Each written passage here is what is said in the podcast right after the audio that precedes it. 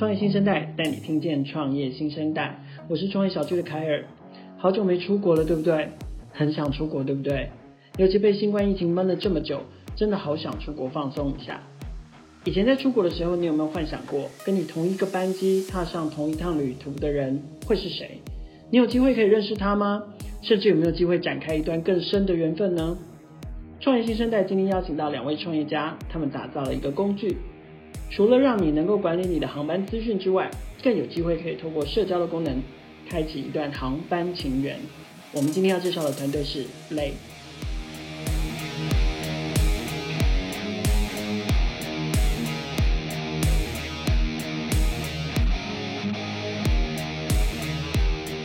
我们今天现场邀请到 Blade 的两位创办人，我们先请两位跟大家打声招呼。嗨，我是 CJ。嗨，我是 Jean。CJ 跟 Jean 可不可以分别聊一下自己的背景？比如说当初你们为什么会想要来创业啊？或者是呃，怎么会想要做 Blade 这个服务呢？OK，呃，那我先来好了。那我是一个就是学物理出身的，但是啊、嗯呃，我学物理，对，不是护理哦，是物理，对。然后呃，而且也不小心就念到博士了。可是因为在国外留学的时候，很喜欢自己一个人到到处旅游。所以在这个过程当中，觉得缺少一个，就像刚才主持人提到的那种服务，就是可以让你认识跟你踏上同一趟旅程的人，Okay. 然后而且都没有人在做这件事，我就想说，那就就来做吧。OK，那 Jean 呢？Jean 你自己本来的背景是什么？呃，我是外文系的背景，那在 Blade 里面担任 marketing 还有 digital campaign 的部分。然后这是你第一次加入创业公司吗？还是你之前也都是在新创公司里头？第一次。OK，那我也很好奇，呃，你们怎么会选择这个题目呢？除了像是刚刚 CJ 说的，好像之前都没有人坐在飞机上或者是在旅程中的这个社交工具之外，那还有呢？你们赋予了这个产品 Blade 这个产品，还有没有什么其他的功能跟服务？呃，其实是因为旅游新创，其实在世界世界上这个新创的。各个浪潮，比如说 AI、区块链，其实你很少听到旅游新创这个名词。很多人想要做，可是做出来的东西呢，大多都跟传统的旅行社其实也没什么两样，就好像只是把旅行社的业务拉到线上。譬如说 KKday，譬如说 Trip Tripresso，他们都看起来也不能真的叫做像 AI、区块链这样，好像是一个改变世界的事情。那回首过去这二十年，其实真正我认为可以称得上是改变旅游生态的新创，就是譬如说 Airbnb，譬如说 Uber。曾几何时，我们本来出国不敢搭计程车的，现在只要有 Uber，谁出国都可以搭计程车，而且不用怕被司机坑，不用怕自己安全受到危害，所以这些都是很好的旅游新创。虽然 Uber 不会觉得自己是旅游新创，可是它其实解决了旅游里面很大的问题。那最后还有一个没有被解决的，就是旅人的问题。旅人之间怎么样，在你亲朋好友都不在你身边的时候，其实只有跟你同一趟旅程的人才是你的亲人，不是吗？嗯、所以 Blade 就是想要营造一个这样子的环境。那可不可以跟我们描述一下，对旅人来说，呃，Blade 提供了哪一些功能跟服务？呃，对旅人来说，Blade 提供了飞飞行的时候最重要的航班状态的及时推播。让你随时都可以掌握到你飞机到底有没有 delay，然后现在的闸口是哪一个？对。呃，你可能觉得在桃园机场没什么，可是你试着飞到东欧看看，那个、那个、那个班机表，你可能完全都看不懂。还有，就像洛杉矶机场，就是从你领完行李到走出机场，到你要到那个 Uber 的集合点好了，可能从头走到尾，就像你。从头到尾把东区逛过一遍那么大，然后你还要随时去找哪边有荧幕，告诉你说你现在飞机到底是什么状态，对啊，是哪一个闸口，搞不好你跑到那里闸口变了，而且全世界的人都挤在那里。没错，但是反反反过来说，如果全世界人都挤在那里，而且大家都跟你一样有一个缘分，那一天同时出现在洛杉矶机场，对，不觉得大家如果可以互相认识很好吗？所以 Blade 现在也提供的旅人的功能就是。同一天同一个出发机场，还有同一天同一个目的地机场的群聊。OK，对对，这个是我们一个很重要的服务。那还有，我们也可以记录你的过去的飞行历史，所有你飞过的机票都在 Blade 里面帮你整理好，然后画在世界地图上面。呃，因为这其实是一个跟人跟旅行很密切相关的服务。那二位在分享的过程中，其实也非常着重于，哎，我好像可以跟呃一起出发，或者一起抵达，或者是呃搭同一架飞机的人有一些特别的缘分。因为呃，不管我们认识或者不认识，至少在飞行的那个当下，我们就在同一架飞机上，然后休戚与共这样，不管你愿不愿意。所以，呃，我们总是会有一些浪漫的想象。呃，我也曾经在 DJ 的脸书上面看过你分享，就是呃，可能用户写信来说，哦，我因为 Blade 的关系，然后认识了谁，甚至跟谁交往了。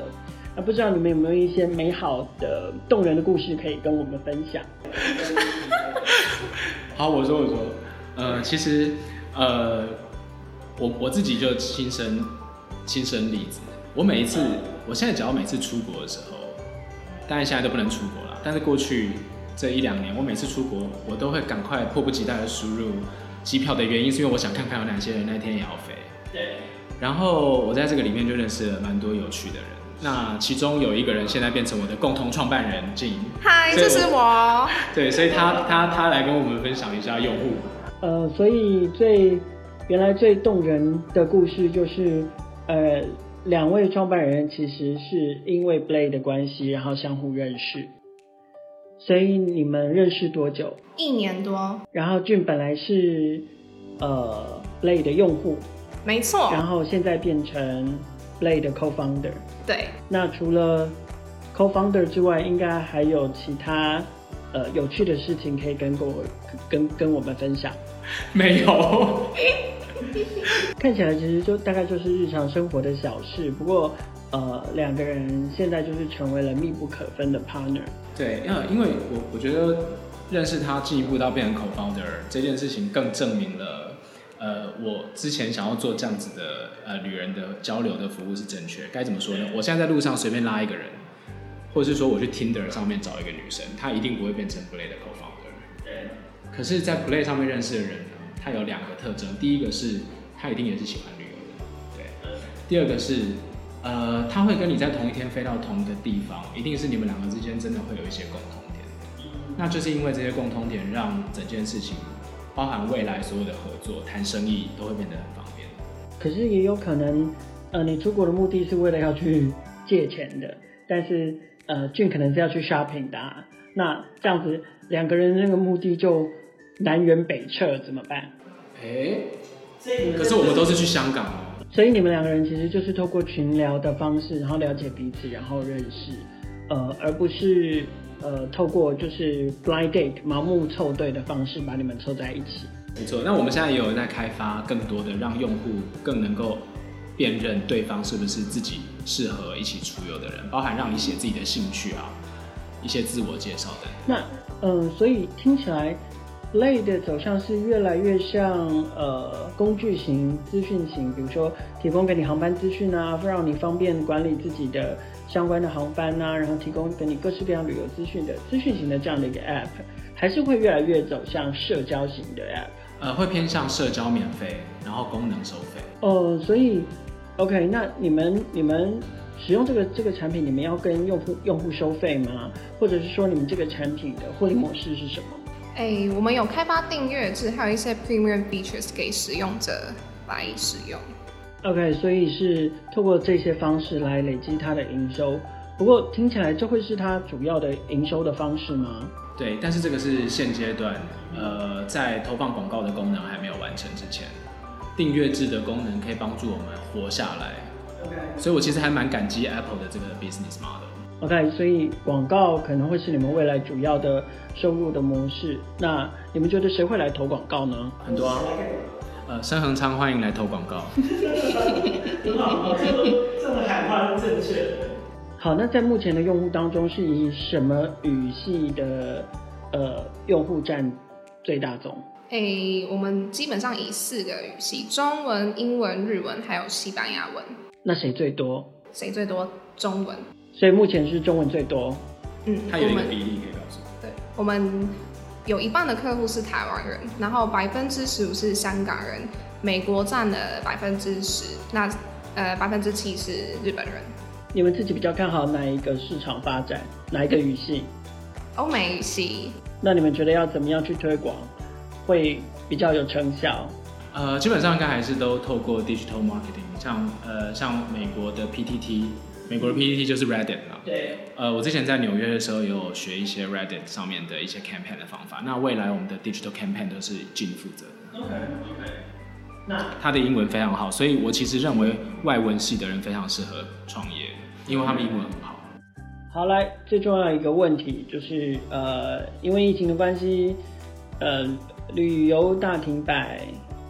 国际交流停摆，商业停摆。那我们最近在录节目的时候，几乎呃都会问每一个团队这个问题，就是现在现在这样的情况下，你们还好吗？那今天也要问呃 Blake 相同的问题，呃，就是在旅行都停摆的情况之下，呃，Blake 还好吗？呃，其实因为对于创业来说，一直都是有这种呃不确定的事情。